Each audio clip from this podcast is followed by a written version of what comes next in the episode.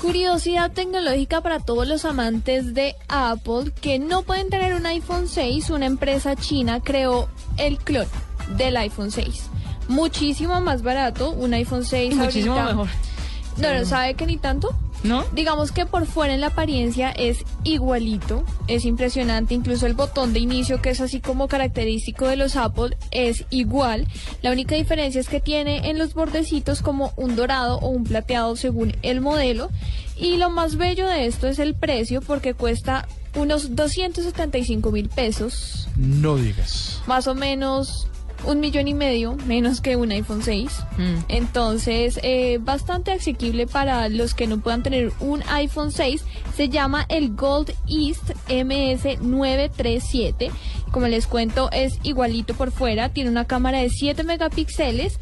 El problema es por dentro, que tiene pues, em, digamos, un sistema operativo un poquito más chimbo.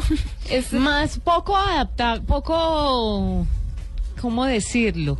Como poco rendidor, digamos. Digamos, exacto, no corre igual que un iPhone. eh, trabaja con eh, Android.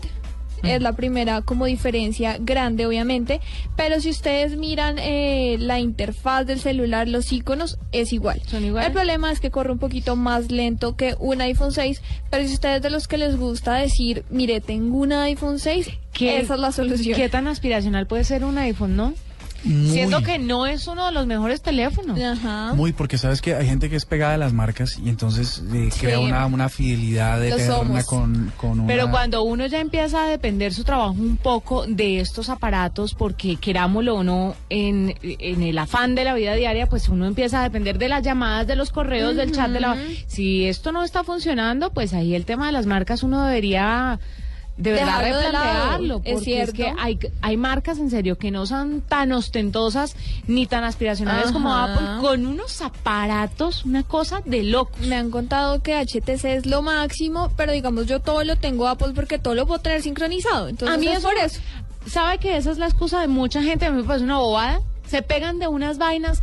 En estos días, una compañera de trabajo quiere cambiar el celular y me dice, pero es que, ¿qué hago si es que toda mi música la tengo en iTunes? Y le digo, ¿vos te estás pegando de un cacharro por una música en iTunes? Sí, no. Vos podés hacer una lista en Spotify, podés hacer en Google Music, podés hacer una Lo lista en cualquier lado mejor, más rápida, más eficiente, pero no.